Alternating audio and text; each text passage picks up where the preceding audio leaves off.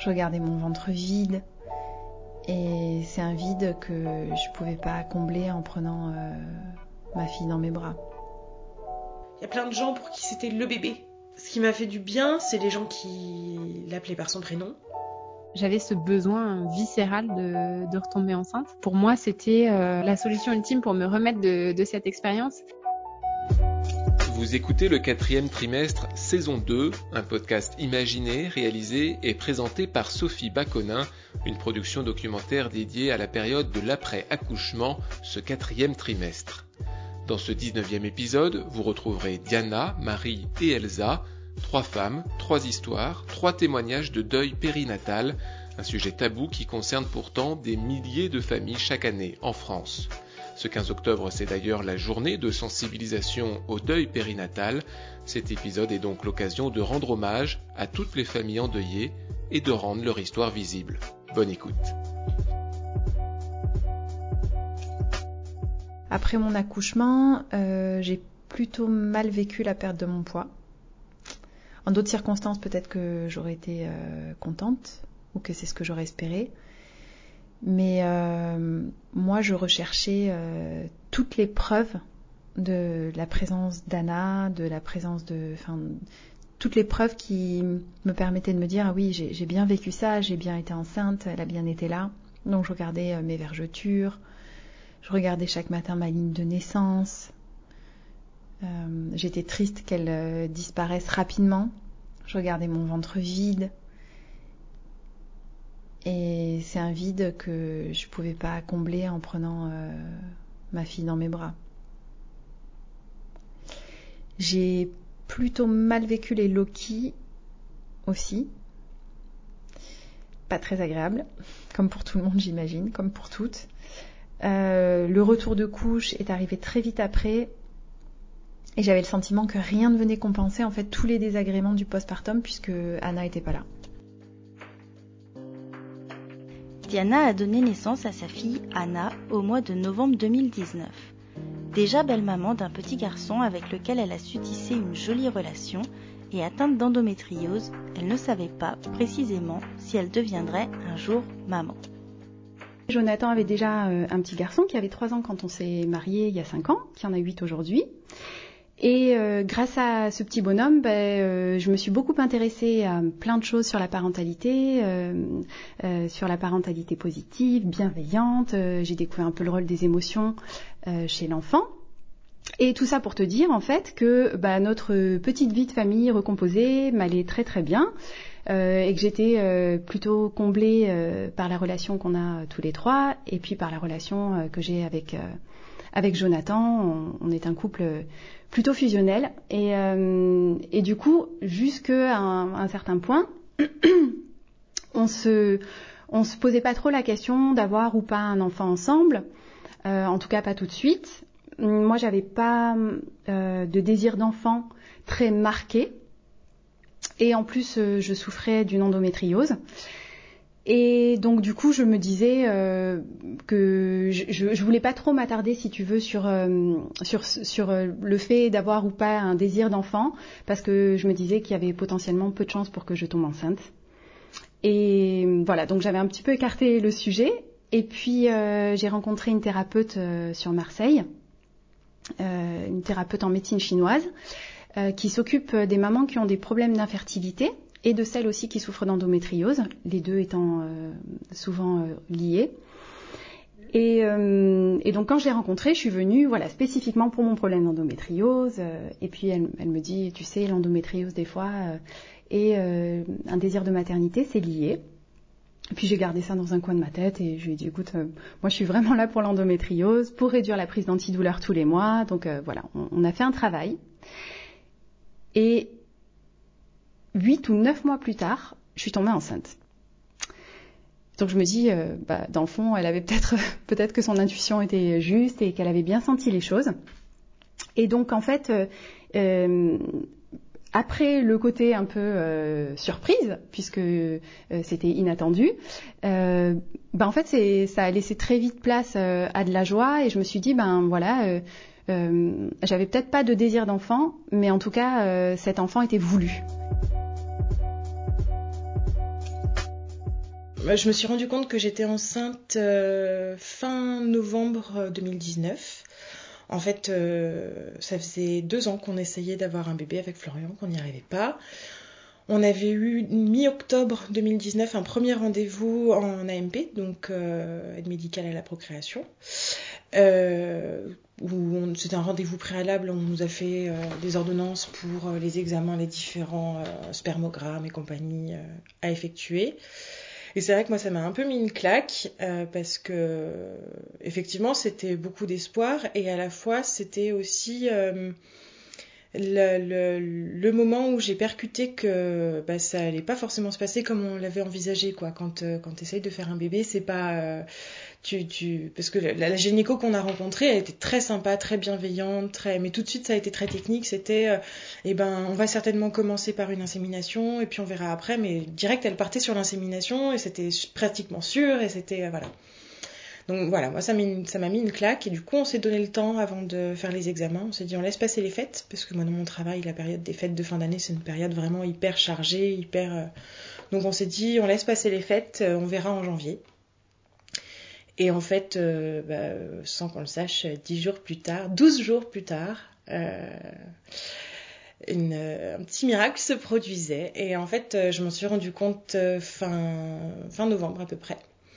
J'étais malade, je suis allée voir mon généraliste qui m'a marqué antibio, cortisone, etc. Et puis au moment de me laisser partir, elle me dit mais au fait vous n'êtes pas enceinte?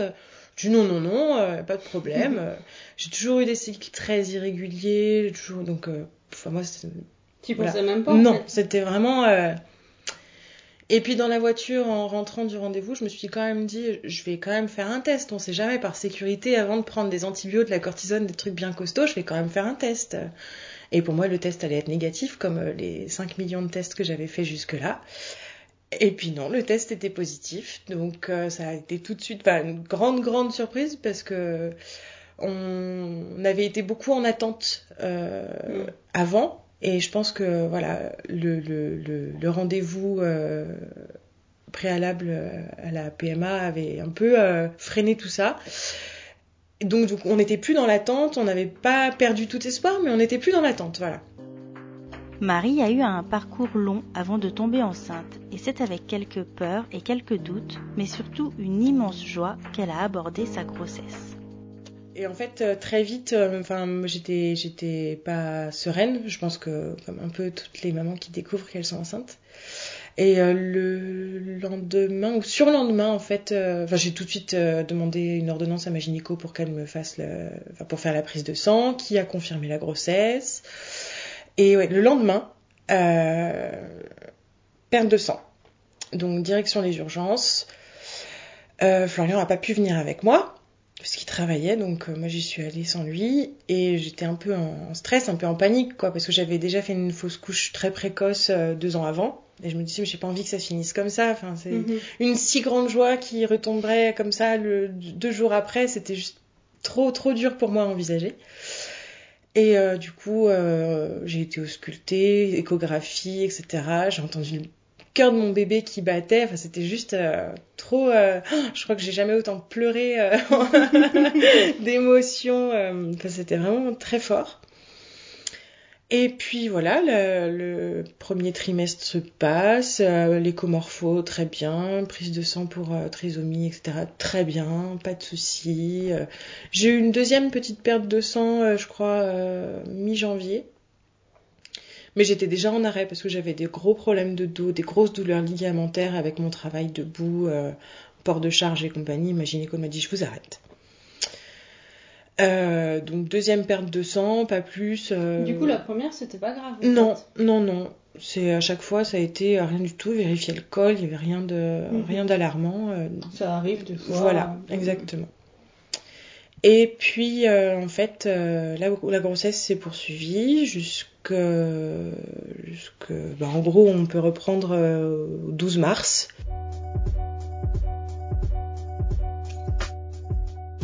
On était super enthousiastes, à tel point qu'on en a parlé euh, rapidement à nos familles. Euh, moi d'abord, j'en ai parlé à ma maman. Pourtant, tu vois, je devais être enceinte de quelques semaines. Et je, savais en fait que qu'il y avait un risque de ce qu'on appelle les, les risques de fausse couche. Mais mais en fait, justement, euh, je me disais, si, si je dois euh, euh, ex expérimenter une fausse couche, vivre cette épreuve, euh, ben autant que en fait ma famille soit au courant et, et, que je me sente la liberté de pouvoir en parler et que je reçoive leur soutien dans ce moment-là. Donc, du coup, voilà, on, moi j'ai dit à maman, Jonathan s'est dit, ah ben c'est pas juste, je vais le dire à ma mère aussi. En gros, voilà, ça, ça a été le téléphone arabe, ça a fait le tour de tout le monde. Diana et son mari Jonathan ont créé leur société de voyage sur mesure. Ils étaient d'ailleurs entre deux avions lorsqu'ils ont appris qu'un petit bébé s'était niché au creux du ventre de Diana.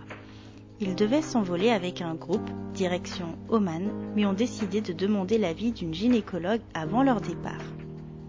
Un peu de temps s'est passé, on a fait cette fameuse écho qu'on attendait euh, avec euh, pas mal d'enthousiasme et d'impatience parce que j'avais eu des récits de parents qui me disaient que c'était super, c'est la première fois que tu vois ton bébé.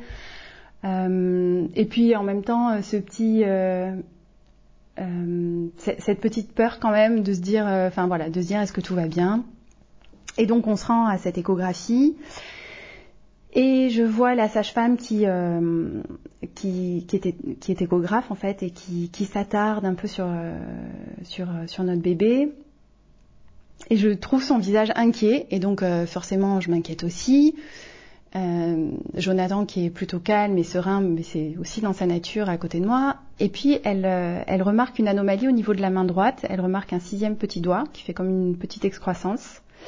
Et donc elle me dit, euh, vous inquiétez pas, ça veut, des fois ça veut rien dire. Euh, les autres organes sont en place, c'est ok, mais je vous recommande quand même de, de pousser l'examen plus loin anomalie cérébrale, amyosynthèse, des mots difficiles à entendre lorsque l'on parle d'un tout petit bébé in utero. Et puis difficile pour les médecins de poser un diagnostic sur un aussi petit patient. Diana était hyper angoissée et a foncé sur Internet faire des recherches. J'ai fait ce, que peut-être il ne faut pas faire, c'est-à-dire foncer sur Internet. Euh, lister tous les symptômes euh, dont on entend parler ou, toutes les anomalies dont on entend parler et commencer des recherches et quelque part ça a été un, mal pour un bien un mal parce que bah effectivement le, risque c'est de partir dans des tas de suppositions et de de euh, d'ajouter une couche d'angoisse à celle que aux inquiétudes que tu ressens déjà mais l'avantage ça a été pour moi de commencer à me préparer euh, chacun est différent vraiment là-dessus mais euh, mais, moi, ça m'a fait du bien de me dire, euh, ben voilà, j'ai peut-être une idée de ce qui peut se passer et, euh, et de, commencer un travail peut-être, euh, en fait, de commencer un premier travail de deuil en réalité. Je crois que c'était, je crois que c'était ça parce que si les anomalies euh, euh, signifiaient la pathologie à laquelle je pensais, qui est le syndrome, ce qu'on appelle le syndrome de Pato, donc c'est une anomalie sur le chromosome 13 et dans notre cas, c'est une anomalie qui est intervenue euh, au moment de, sur, vraiment la toute première semaine, au moment de la première division cellulaire. Euh, et c'est pour le coup, c'est vraiment un accident euh, puisque à l'occasion de la myosynthèse, on a, on a fait des tests génétiques euh, pour savoir euh, s'il y avait un risque aussi potentiel que ça se reproduise ou pas. Et nous, on, voilà, il y avait rien de, il y avait rien de notre côté, donc euh, c'était vraiment un accident. Mais euh, tu fais déjà un premier deuil à ce stade. Enfin, moi, en tous les cas, je pense que ça a commencé là, de me dire bon, bah peut-être que j'ai pas, j'aurai pas un bébé en pleine santé.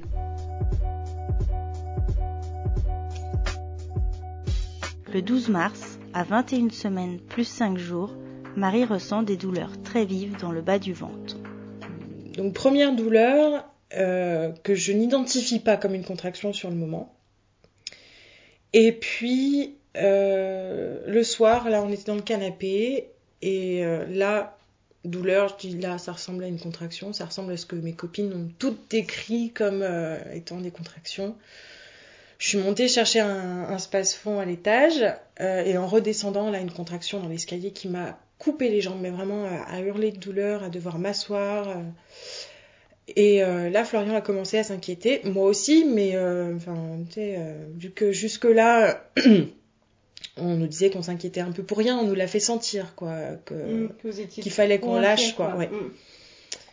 Et du coup, il me propose de descendre aux urgences et je lui dis non, écoute, euh, on va laisser passer la nuit, on, va essayer d'être confiant. On nous dit d'être confiant depuis le début. À chaque fois qu'on s'est inquiété, c'était pour rien, donc euh, c'est pareil cette fois-ci. Et en fait, le lendemain matin, je me suis levée, j'ai passé une nuit affreuse déjà, où j'ai eu pas mal de douleurs, pas des contractions vives, mais tu sais, quand t'es dans un demi-sommeil, t'as des douleurs, tu sais pas. Il devait y avoir le stress. Ouais, je pense qu'il y avait quand même de l'inquiétude. Et en fait, le matin, je me suis levée, je perdais du sang. Beaucoup de sang? Non, un petit peu. Donc, euh, j'ai appelé les urgences de la maternité euh, dont je dépends. Euh, et la dame sur qui je suis tombée m'a dit Oui, vous pensez avoir eu des contractions Je dis Non, non, j'ai eu des contractions. Là, pour le coup, j'étais formelle, j'étais sûre de moi. Et sur ce, elle me dit Oui, mais perdre un peu de sang, c'est pas grave, c'est courant, recouchez-vous et puis vous nous rappelez plus tard. Donc je me suis exécutée, pas rassurée toujours, mais quand même je me disais bon ben voilà, si on me dit que ça arrive, ça arrive quoi. Mm. Et puis euh, en fait je me suis relevée en fin de matinée pour aller, euh, je sais pas, je sais plus faire pipi je crois. Et euh, là j'ai vu que je perdais beaucoup de sang. Donc j'ai fait une ligne deux, je les ai rappelés, je leur ai... j'ai même pas posé la question, j'ai dit j'arrive. Mm. Euh, j'ai eu du bol, Florian travaillait pas cet après-midi-là, donc il m'a rejoint directement sur le parking de la maternité. T'avais toujours des contractions à ce moment-là? Non, ça s'était calmé. Et je sentais que mon bébé bougeait. On savait pas si c'était un garçon ou une fille, on voulait pas mm. savoir. Donc pour ça, mon bébé, c'était pas encore Ellie, on savait pas. Mm-hmm. Et, euh, et, en fait, ils m'ont ausculté tout de suite, il y avait personne. Et ils m'ont fait une écho, euh, l'écho, euh, le cœur battait, mon bébé bougeait hypertonique, comme à chaque fois pendant les échos, ça gigotait dans tous les sens. Donc moi, la pression qui retombe instantanément, j'étais euh, soulagée. Et puis je dis à l'interne qui me fait l'écho, je dis par contre, mon bébé, je le sens très bas. donc elle a bougé la sonde, elle a tout posé, elle a posé sa main sur mon bras, et là je me suis dit, ouf. En fait, la poche des os était engagée. Donc là, tout de suite, ils ont parlé de me garder alité jusqu'à atteindre le seuil de 23 ou 24 semaines, je sais plus, seuil à partir duquel ils ont le droit de pratiquer les actes de réanimation sur les bébés. D'accord. Euh, c'était une maternité de niveau 1, donc ils voulaient me garder alité jusqu'à atteindre ce seuil-là, puis après me transférer sur une maternité de niveau 3 pour euh, qu'il y ait tous les équipements sur place et que ce soit adapté, une structure adaptée. Et euh, en fait, ce qui s'est passé, c'est que, enfin, on est arrivé à la maternité, il était 13h30. Parce que du coup, tu euh... Ah non, pour, euh, tu veux dire pour tes examens Ouais, ce, jour-là. Et euh, en fait, euh, le travail s'est enclenché tout de suite. Tout de suite, tout de suite. Donc le 13 mars, le lendemain de, des premières contractions. Et à 16h49, j'accouchais d'Elie, qui était décédée pendant le travail. J'ai même pas eu de péridurale, j'ai pas rien du tout. Hein. C'est allé super super vite. Et en plus, apparemment, d'après ce que disaient les sages-femmes, euh, elles n'ont pas capté tout de suite que je souffrais vraiment parce que j'ai une grande résistance à la douleur. Donc les contractions, euh, les premières, les, les, contractions sur la fin du travail étaient particulièrement douloureuses, donc elles m'ont mis sous euh, gaz décontractant. Mais sinon, j'ai pas, j'étais pas agréable, mais j'ai pas souffert le martyr non plus, quoi. En fait, ils ont vu que j'avais très mal dans le box d'examen. Donc ils m'ont transféré en salle de, naissance. Euh, et, même en arrivant en salle de naissance, moi j'avais pas capté que j'allais accoucher quoi. C'est après quand j'ai vu que les contractions s'intensifiaient, se rapprochaient, étaient de plus en plus fortes. Et puis j'ai senti qu'à un moment il allait falloir que je pousse quoi. C'était vraiment pour moi c'était euh, instinctif, je l'ai senti quoi.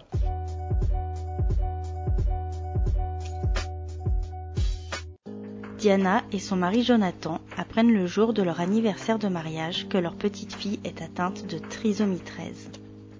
Et là, même si tu t'y attends et même si tu t'es préparé, ça reste quand même euh, un sacré choc. Et ça coïncidait avec la période où je commençais à sentir les petits coups de pied d'Anna. Ce qui, est, ce qui a été le, plus compliqué, euh, bon, il y a eu, enfin, c'est déjà la, confusion liée à l'annonce quand même du, du, gynéco et le choc que ça, que ça euh, génère. Et puis après, c'est euh, bon, qu'est-ce qu'on fait euh, On devait revoir le spécialiste, mais tu commences déjà à réfléchir aux options qui s'offrent, qui s'offrent à toi. Enfin, nous, on réfléchissait déjà. Et puis, enfin voilà, c'est très compliqué. Comme c'est un moment qui est très très compliqué c'est vrai que pour nous, elle était déjà euh, très présente. Voilà.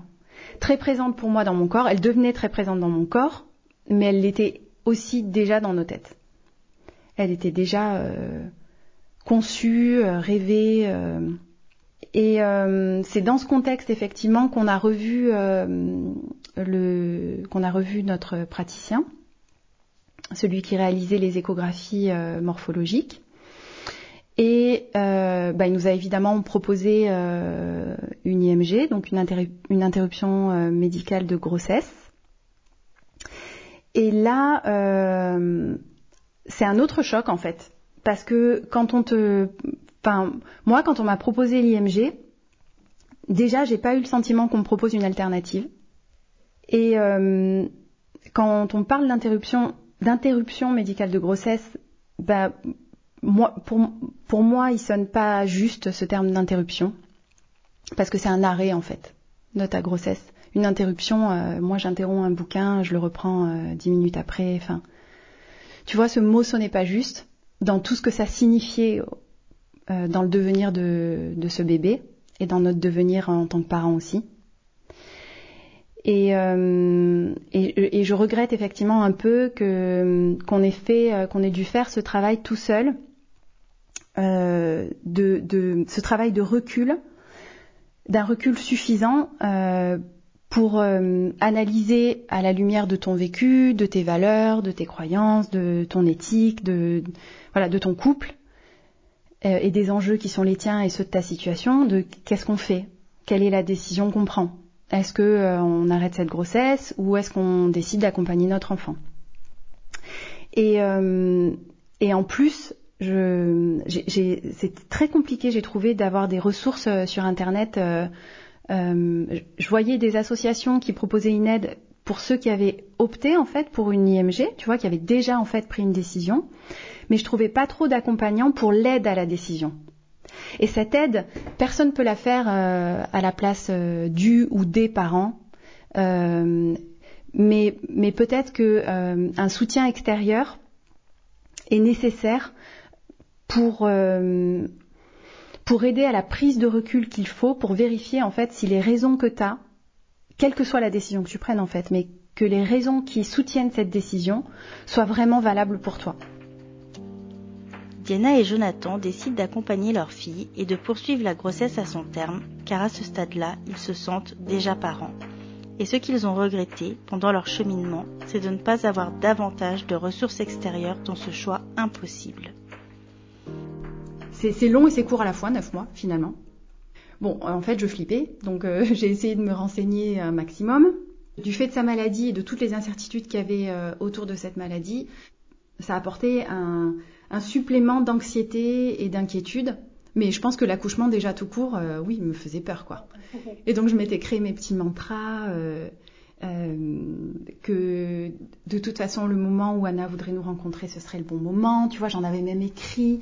Alors je m'étais dit par exemple euh, ah oui euh, toutes les femmes j'avais écrit ça voilà. Toutes les femmes peu importe leur niveau sportif leur santé leur âge leur quotient intellectuel toutes les femmes accouchent depuis la nuit des temps.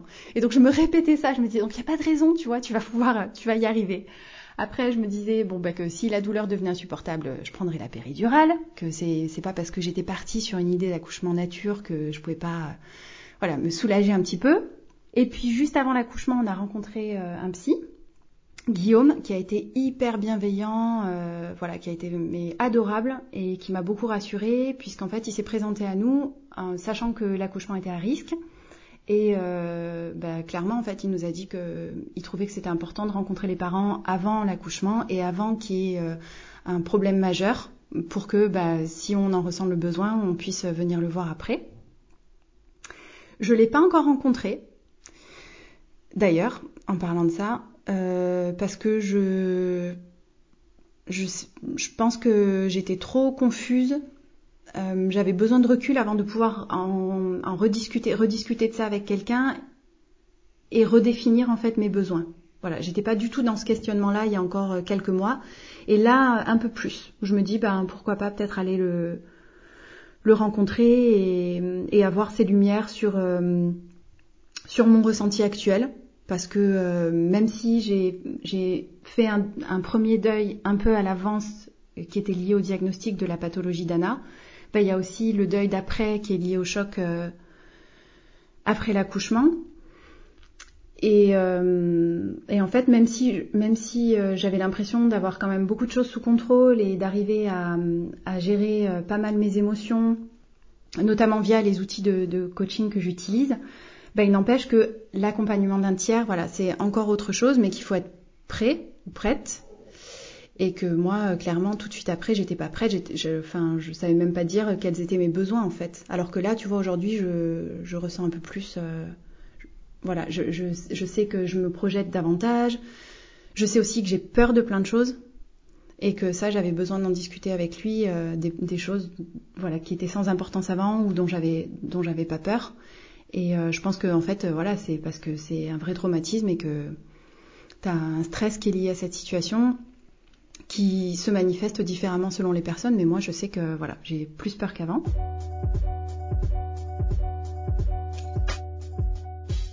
Un peu de temps se passe, et puis le mois de novembre arrive, le mois de l'accouchement. Euh, et le jour J, je sens que je vais, voilà, je sens que c'est le jour où je vais accoucher. Et en fait, j'avais déjà eu euh, un peu de perte de liquide amniotique trois jours avant, donc je savais que c'était euh, imminent. Et le 18, euh, je me sentais super fatiguée. Alors, je ne sais pas si ça fait ça toutes les mamans, mais moi, ça a été vraiment marqué par une grosse fatigue. Et je sais pas, je sentais que ça allait être euh, ce jour-là. Et, hum, et, donc, du coup, euh, comme j'avais bien potassé le sujet, je me suis dit que j'allais rester un peu à la maison au début du travail, enfin, en tout cas, le plus possible, parce que beaucoup de beaucoup de médecins disent que c'est long l'accouchement du premier quand c'est un premier. Euh, et donc je me suis dit, bon, bah, autant que je reste un peu dans mon cadre euh, où je me sens bien et en sécurité, plutôt que d'aller tout de suite à la maternité. Et donc euh, à 19h, j'ai commencé à avoir des contractions qui étaient raisonnables. Je tenais debout, donc je me suis dit, c'est que c'est pas encore les vraies, enfin les très fortes en tous les cas. Et donc on s'est calé avec Jonathan devant un humoriste. Je suis pas près d'oublier son sketch parce que j'ai rigolé jusqu'au moment où j'ai plus rigolé du tout en me disant mais ça fait super mal et là faut peut-être qu'on parte. C'était à 23h. Donc 4 heures après, j'avais super mal et je me suis dit attends, j'ai quand même patienté 4 heures à la maison. Je suis sûre que là euh, je dois avoir le col dilaté, je me faisais mes petites estimations, tu vois, moi à 3 4 et j'arrive et la sage-femme me dit ben vous êtes à 1. Et donc dans ma tête, c'est le marathon commence. Je me dis si je ne suis qu'à 1 et ça fait déjà 4 heures que je souffre, Qu'est-ce que ça va être? Euh, On a eu de la chance parce que j'avais euh, j'avais demandé s'il était possible d'être en salle nature, donc avec euh, les sangles, le ballon, le bain. Ah, le bain, j'en rêvais. Et à minuit, la salle était libérée, donc j'ai pu aller en salle nature. J'avais vraiment envie d'un accouchement physiologique parce que je voulais aussi beaucoup impliquer Jonathan. Et ça aussi, c'est lié à notre situation. Euh, j'aurais eu un enfant en parfaite santé, ben, écoute, la question de l'accouchement, je, crois qu'elle serait passée un peu au second plan. Euh, mais là, je, savais, encore une fois, sachant pas combien de temps elle allait vivre, j'avais super envie que Jonathan puisse euh, être impliqué lui aussi le plus possible.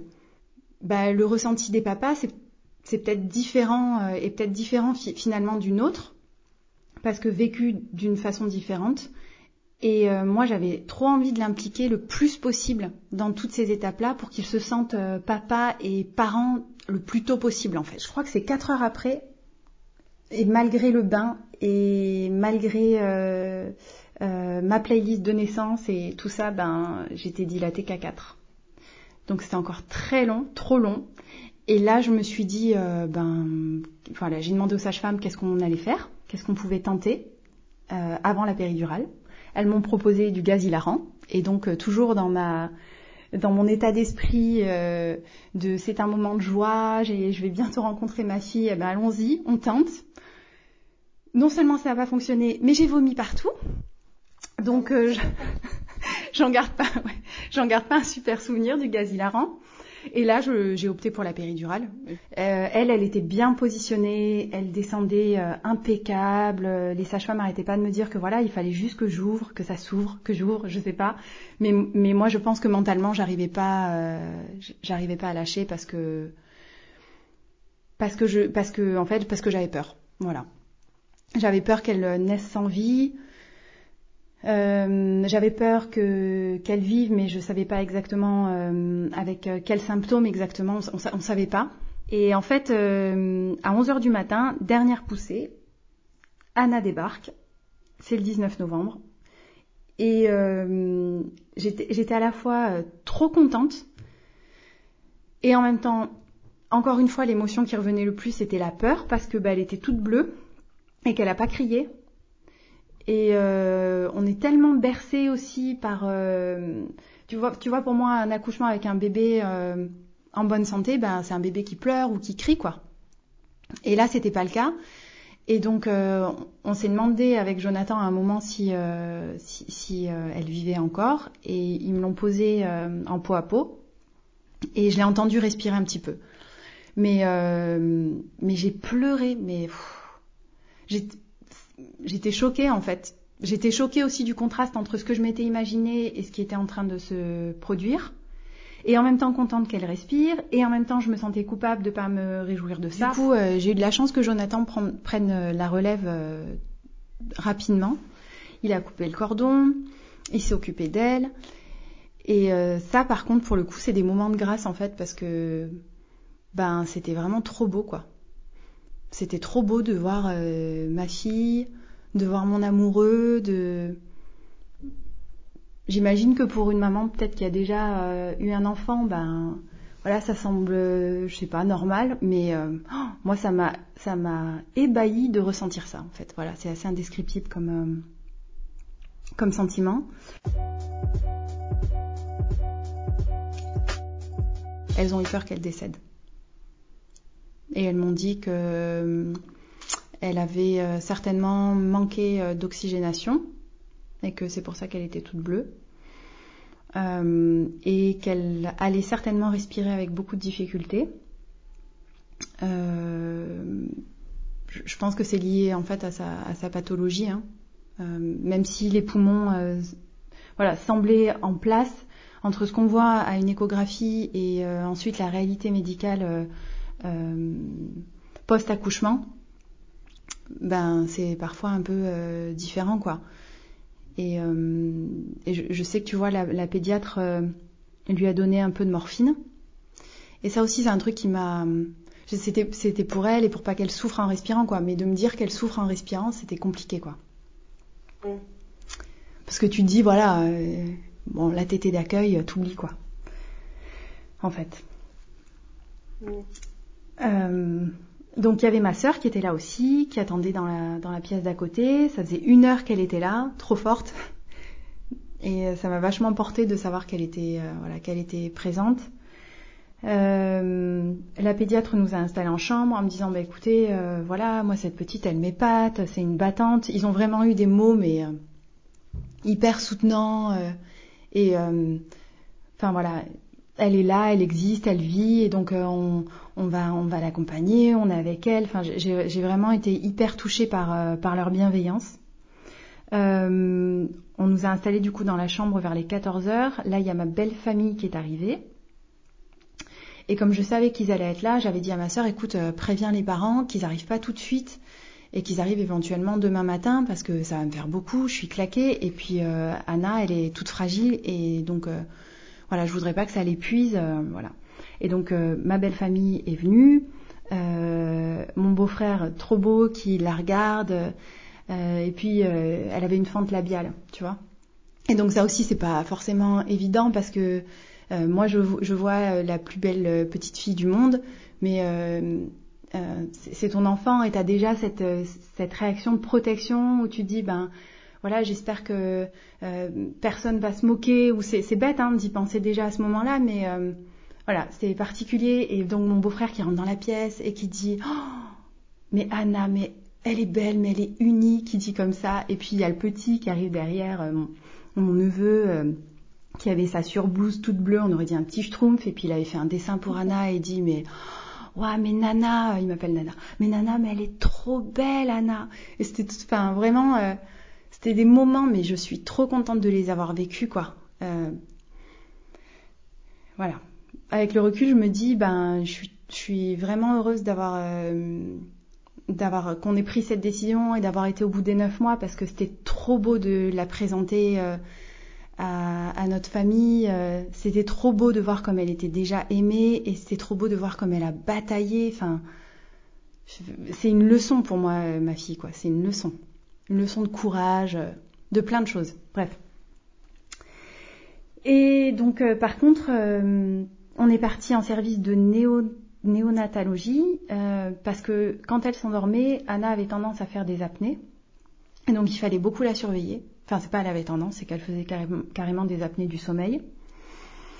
Et euh, donc euh, le soir arrive, je la, je la cale dans son petit lit. J'étais contente finalement d'avoir pris euh, ma playlist de musique, même si au début c'était un peu utopique entre les contractions et la douleur d'écouter ça, mais là on l'a vraiment apprécié. Je lui ai mis les musiques que je lui ai écoutées pendant pendant la grossesse.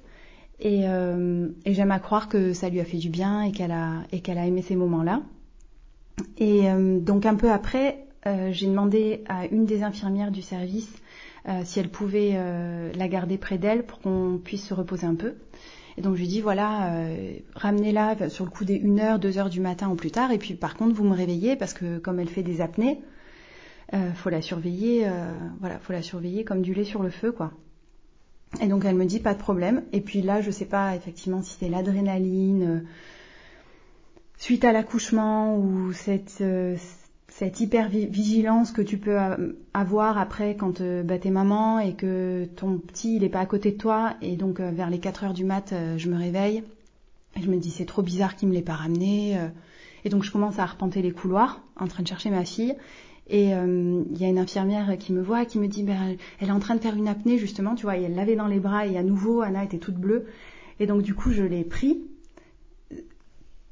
sans avoir une idée précise de ce que je pouvais faire. Et donc je l'ai amené à son père, qui l'avait déjà euh, stimulé pour qu'elle respire euh, plusieurs fois. Et donc ça a marché encore une fois, mais là la pédiatre vient nous voir et elle nous dit écoutez si vous choisissez d'intervenir, ça va être des interventions lourdes, il va falloir l'intuber, etc. Et donc en fait, on était euh, euh, reconnaissants euh, l'un envers l'autre d'avoir aussi eu ces discussions avant l'accouchement, de savoir bah, quel suivi on, on allait, pour quel suivi on allait opter après mon accouchement. et qui serait fonction de l'état de santé d'Anna, mais on s'était dit qu'on voulait l'accompagner jusqu'au bout de ses possibilités, mais pas s'acharner et pas voilà et pas pas la voir souffrir. Et donc du coup, euh, bah, ils nous ont laissés euh, en compagnie de, de, ma fille. Et, euh, et tu vois, elle est, elle est, décédée dans nos bras. Vivre la perte de son enfant est un événement tragique dans la vie de parents. C'est aussi arrivé à Elsa en avril 2018. Aujourd'hui maman d'un bébé arc-en-ciel né au mois de janvier 2020, elle sait que sa reconstruction devait passer par une nouvelle grossesse pour moi, c'était euh, la solution euh, pour me remettre, euh, la solution ultime pour me remettre de, cette expérience, c'était de, retomber enceinte. Et euh, vraiment, j'avais euh, j'avais ce besoin viscéral de, retomber enceinte. Et, et c'est pas venu tout de suite. Et et et puis ben c'était bien comme ça aussi parce que je pense que si j'étais retombée enceinte trop rapidement, j'aurais été extrêmement angoissée par, euh, par la grossesse, tandis que ma deuxième grossesse, je l'ai vécue euh, avec effectivement des pas des inquiétudes, mais euh, avec euh, toujours habité par le fait que ben des fois ça se passe pas comme on l'a prévu et ça se passe pas parfaitement bien, mais mais en tout cas c'est pas, je l'ai vécu sereinement, sans être habité par par ce qui m'était arrivé auparavant. Et euh, bon, j'y ai pensé jusque, bah, jusqu'au terme, hein, je crois, euh, de, de ma première grossesse. Et une fois que, bah, c'est à peu près à la même, à l'échographie euh, du deuxième trimestre, une fois que l'échographie a confirmé que tout allait bien, j'ai senti quand même que je soufflais, mais euh, mais voilà, j'étais euh, j'étais euh, beaucoup plus sereine et, euh, et plus du tout euh, à y penser chaque jour. Mais même dès le début, j'étais pas. Enfin, j'ai eu des, deux grossesses, deux débuts de grossesse qui ont été extrêmement différents, qui ont été très différents aussi en termes de, de période à laquelle je suis tombée enceinte, en termes de, de, période à laquelle il était prévu que j'accouche. Donc j'étais vraiment dans dans une, une perspective tout à fait différente. Tout était. Alors, l'équipe médicale qui me suivait était exactement pareille. C'était le même papa, mais en tout cas, c'était dans, dans des, des, on va dire, dans un conditionnement psychologique euh, très, très, très différent de, de la première fois où j'avais été enceinte.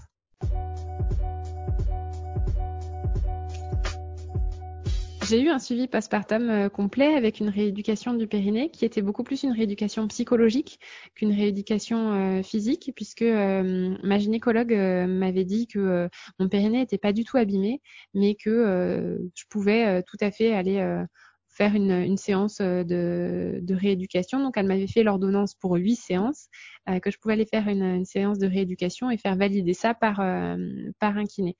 Euh, donc je suis allée euh, voir euh, une kinésithérapeute qui était spécialisée sur sur la rééducation du périnée et, et avec cette kiné là, on s'est rendu compte qu'en fait il n'y avait pas tellement un, périnée qui était abîmé par la grossesse puisque j'avais été jusqu'à 24 semaines euh, aménorée, donc c'était pas une grossesse, enfin c'était avancé, hein, mais c'était pas dans les, les dans le dernier trimestre en tout cas de la grossesse. Et euh, elle, elle s'est rendue compte en fait qu'il y avait une déconnexion psychologique en fait de, de mon cerveau avec toute cette zone euh, périnéale et, euh, et donc j'avais euh, j'avais physiquement les sensations, mais je ne savais pas psychologiquement les reconnaître. En fait, j'avais un, périnée qui était traumatisé. Et donc, on a énormément mmh. travaillé sur la réappropriation de la connexion euh, cerveau-corps. Quand Marie a accouché à presque 22 semaines, juste avant le confinement, elle n'était pas du tout préparée à ce qu'elle allait vivre, psychologiquement, mais aussi physiquement au niveau de son postpartum. En je pense que j'étais complètement euh, sidérée, complètement. Euh, et c'est ça qui est fou, c'est que j'étais à la fois dans une grande tristesse et à la fois, eh ben, j'avais découvert ce que c'était maman, quoi. Quand je l'ai eu dans les bras, c'était un shoot d'amour incroyable. C'était euh, donc, euh, je pense que c'était encore un, gros mélange de tout ça. Et euh, mais je pense que je réalisais pas. Je pense que je réalisais pas ce qui se passait. La seule chose que j'arrivais à dire, c'est je me sens vide. Voilà. Et c'est, je pense, au bout de trois ou quatre jours que j'ai vraiment commencé à me sentir très très mal. À pleurer, mais à hurler dans mon oreiller. C'était vraiment euh, super dur. Et, euh, et c'est Florian qui m'a dit, mais euh, t'as la chute d'hormones aussi. Moi j'avais pas pas du tout réalisé qu'à un moment il allait y avoir ce, ce postpartum qui allait intervenir quoi pas du tout.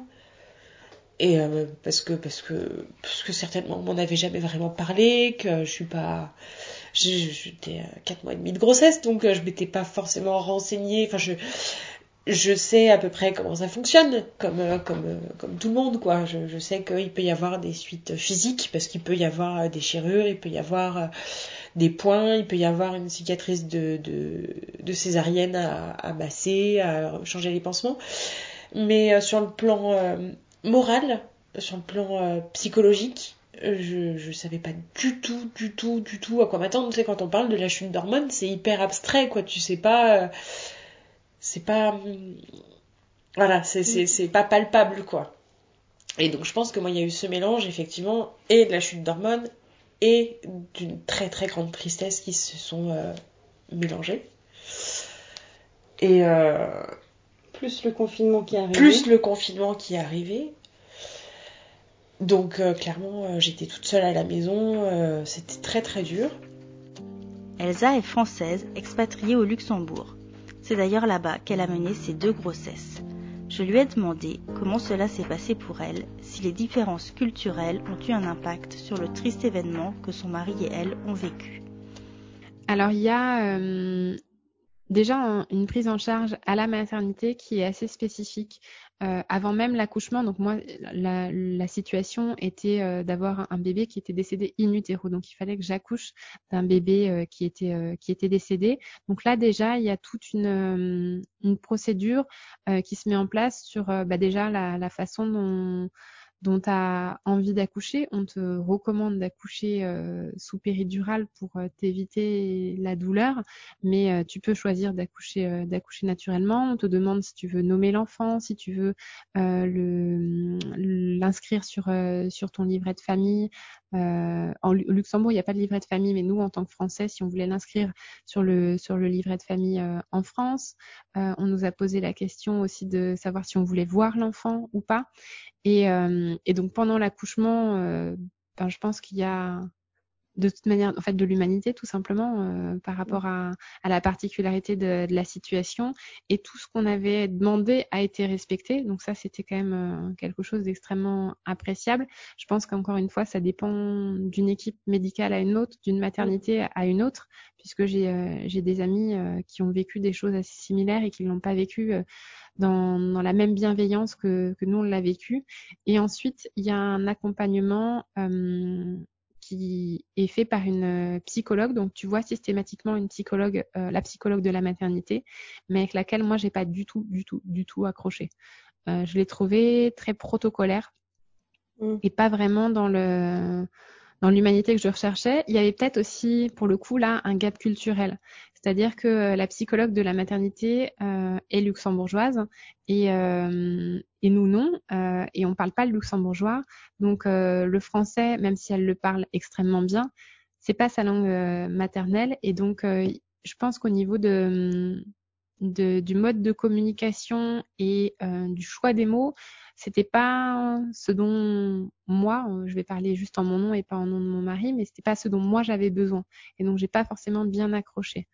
Et, euh, et donc moi j'ai euh, eu ce premier accouchement en avril 2018 et j'ai eu un, un courrier qui m'est arrivé, je crois que c'était euh, en janvier ou février de l'année suivante, où ils mettaient en place en fait une cellule euh, d'écoute pour euh, les, les, familles qui avaient vécu un deuil périnatal dans la, je crois, les deux ans qui avaient précédé.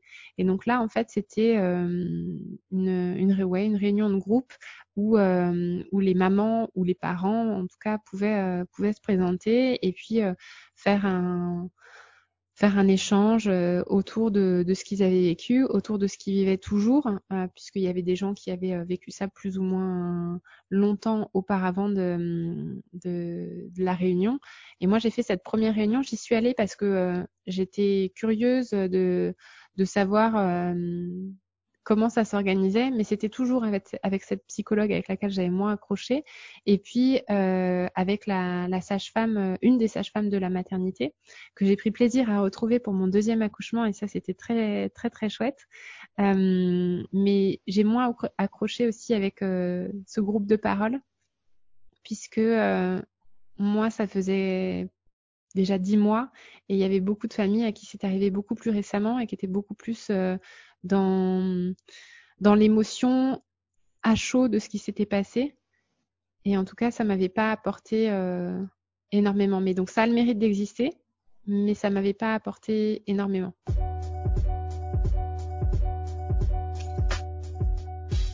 Euh, la seule situation euh, inconfortable dans laquelle je me suis retrouvée, ça a été sur la prise de sang donc après les six semaines à nouveau après l'accouchement, euh, sur la prise de sang euh, ben post euh, postpartum, post accouchement pour vérifier euh, les les variables euh, et savoir si, si tu as récupéré au niveau au niveau physique. Et où là vu que je suis arrivée avec mon ordonnance je sais pas comment s'appelle cette prise de sang mais prise de sang postpartum entre guillemets où je suis arrivée avec mon ordonnance l'infirmière m'a dit et alors comment ça se passe avec ces petits bouts? Et donc là ça a été euh, où j'ai été très sèche, mais non pas parce que je me suis sentie euh, agressée, mais parce que j'étais très surprise de la question. Et encore une fois, vu que c'était dans l'enceinte du même cabinet, je pensais qu'elle avait accès à un suivi euh, et à l'intégralité de mon dossier. Donc peut-être qu'elle y avait accès et qu'elle n'avait pas fait attention, et c'était plutôt euh, dans une volonté d'être gentille. Mmh. Mais, euh, mais bon, elle s'est retrouvée très gênée et moi assez froide et, et sèche dans dans ma réaction en disant mais il n'y a pas de bébé. Donc c'est la, seule situation inconfortable au niveau médical dans laquelle j'ai été mise. C'est le truc auquel tu t'attends pas et dont tu te passes parce que t'as pas forcément envie de d'être envoyé à chaque fois au fait que au fait bah, que t'as pas de bébé. Et, euh, et ça, c'est quelque chose aussi qui, euh, qui existe au Luxembourg et je sais qu'il existe en France, mais dans des conditions un petit peu différentes. Euh, c'est le congé maternité. Donc au Luxembourg, quand on a passé 20 semaines euh, aménorées, euh, qu'importe si l'enfant est né vivant ou est décédé in utero, en tout cas, on a droit à l'intégralité de notre droit au congé parental, oh, pardon, au congé maternité. Et donc ça représente 20 semaines. Donc moi, j'avais plus ou moins 5 mois d'arrêt. Euh, qu'on peut choisir de prendre dans l'intégralité ou pas. En l'occurrence, moi, j'ai pas eu envie de, de les prendre dans, dans l'intégralité, donc j'ai pris euh, cette semaine euh, puisque j'avais besoin pour me remettre physiquement, j'avais besoin pour me remettre aussi psychologiquement, même si j'étais pas complètement remise et je sais même pas si on se remet complètement de, de ça, mais en tout cas j'ai eu envie de retourner travailler parce que j'avais beaucoup de mal avec je me sentais pas malade, donc euh, j'avais pas envie de dire que j'étais en arrêt maladie, mais de dire que j'étais en congé maternité, ça faisait pas de sens non plus, puisque j'avais pas de bébé, et donc ça me semblait, euh, j'étais vraiment dans quelque chose qui était très très difficile, et puis en fait, euh, passé un certain temps, je tournais un petit peu en rond chez moi et j'avais envie de retrouver euh, des interactions sociales qui étaient aussi avec des personnes qui savaient pas forcément ce qui m'était arrivé. Au travail, vu que j'étais dans une société euh, qui faisait à peu près 300, 320 personnes, il y en avait qui avaient identifié que j'étais enceinte et il y en avait qui n'avaient pas du tout vu en fait parce que j'étais euh, encore une fois cinq mois et demi pour une première grossesse. Moi, je suis assez fine. Euh, j'avais pas un ventre qui était extrêmement gros qui était sorti. Ça se voyait que j'étais enceinte quand on y prêtait attention, mais si on n'y prêtait pas attention, on pouvait pas forcément identifier. Euh, donc euh, il y a des gens qui ont même jamais su que j'avais été enceinte, que j'étais partie euh, en, congé maternité entre guillemets. Et pourtant ça c'était quelque chose qui, voilà, j'étais dans de l'ambivalence par rapport à ce retour au travail parce que il y avait des gens qui savaient pas que j'avais été enceinte et qui savaient pas ce qui m'était arrivé, et il y avait d'autres personnes qui le savaient, et donc j'avais très peur du regard qui allait m'être porté sur un retour rapide euh, et puis euh, et puis euh, ben sans bébé. Donc effectivement, ça m'est arrivé d'être dans des situations inconfortables là, mais les gens sont toujours plus gênés que toi quand on te félicite et, euh, et tu dis merci, euh, mais euh, voilà, ça s'est pas passé comme prévu. Ou ça m'est arrivé d'être assise à table, donc mon ventre caché sous la table dans le dans la staff room pour prendre le déjeuner, et là des personnes qui passent et qui me disent alors ça se passe bien, ben ça se passe plus. Donc là c'est ça c'est la version, la fin la version, c'est la partie délicate de du retour précoce au travail. Mais je crois que ça se serait passé de toute façon euh, si j'avais euh, pris l'intégralité de mon, droit au congé maternité. Les mots ont leur importance, et encore plus lorsqu'il s'agit de parler de mort. Mais ce sont aussi ces maladresses qui ont montré à Marie qu'il fallait s'imposer et exprimer clairement son chagrin. Et c'est là qu'on voit que le, poids des mots il est important parce qu'il y a plein de gens qui disent euh, quand vous avez perdu Ellie, je l'ai pas perdu un enfant perdu, il attend sa maman euh, à, l'accueil d'un supermarché, quoi. C'est euh, les gens perdus, ils finissent par retrouver une route au bout d'un moment. Et Ellie, elle n'est pas perdue, elle est décédée. Même moi, j'ai du mal à le dire. Il y, a plein de gens qui me disent. Enfin, après, chacun a ses croyances, chacun. C'est très très chouette pour pour plein de gens, je pense que ça apporte beaucoup. Plein de gens qui me disent ta fille maintenant c'est un ange. alors moi je suis relativement croyante, pas d'une religion ou d'une autre, mais euh, je crois à la vie, je crois voilà, en quelque chose, je sais pas exactement quoi, j'ai, je crois en des valeurs, je crois. Mais l'image de ma fille qui serait devenue un ange, tu vois, moi ça me parle pas quoi. Mm. C'est. Euh... C'est Ellie Petite Étoile Ouais. Mais pareil, dire que c'est une étoile, c'est une, une, façon de mettre de la poésie dans tout ça. Ce qui m'a fait du bien, c'est les gens qui l'appelaient par son prénom, avec qui je. tu vois, c'est. Il euh, y a plein de gens pour qui c'était le bébé. C'était, c'était, je pense aussi une façon de. C'était pas concret. Voilà, c'était pas concret et puis euh, et puis c'était aussi une façon, je pense, de prendre de la distance et de pas se laisser atteindre eux. Donc j'en veux pas à toutes ces maladresses qui ont été dites, quoi. C'est euh, après c'est une force que j'ai euh, développée à ce moment-là, c'est que avant avant ça j'étais plutôt du genre à prendre sur moi et euh, à mettre de l'eau dans mon vin et et là, même, même avec délicatesse, même avec tact, maintenant j'arrive à dire non, ça, ça me fait du mal. Mm. Et j'explique, je, je, je dis ça, ça me fait du mal parce que. Et, euh, et je pense que, enfin, globalement, euh, j'ai pas l'impression que ça a été mal accueilli par qui que ce soit. Je pense que ça a même plutôt été très bien accueilli par notre entourage parce que les gens le disent eux-mêmes, on sait pas quoi dire, on n'a pas les mots, on n'a pas. euh, Et voilà, ce qui nous a fait du bien, enfin, moi, ce qui m'a fait du bien, c'est les gens qui, avec qui je peux en parler naturellement, sans que ça mette un blanc, sans qu'ils passent à autre chose, sans qu'ils fassent comme si j'avais rien dit, comme. euh, Il y a des gens justement qui font ça? Ouais, plein. Plein. parce qu'ils sont mal à l'aise? Ouais, je pense.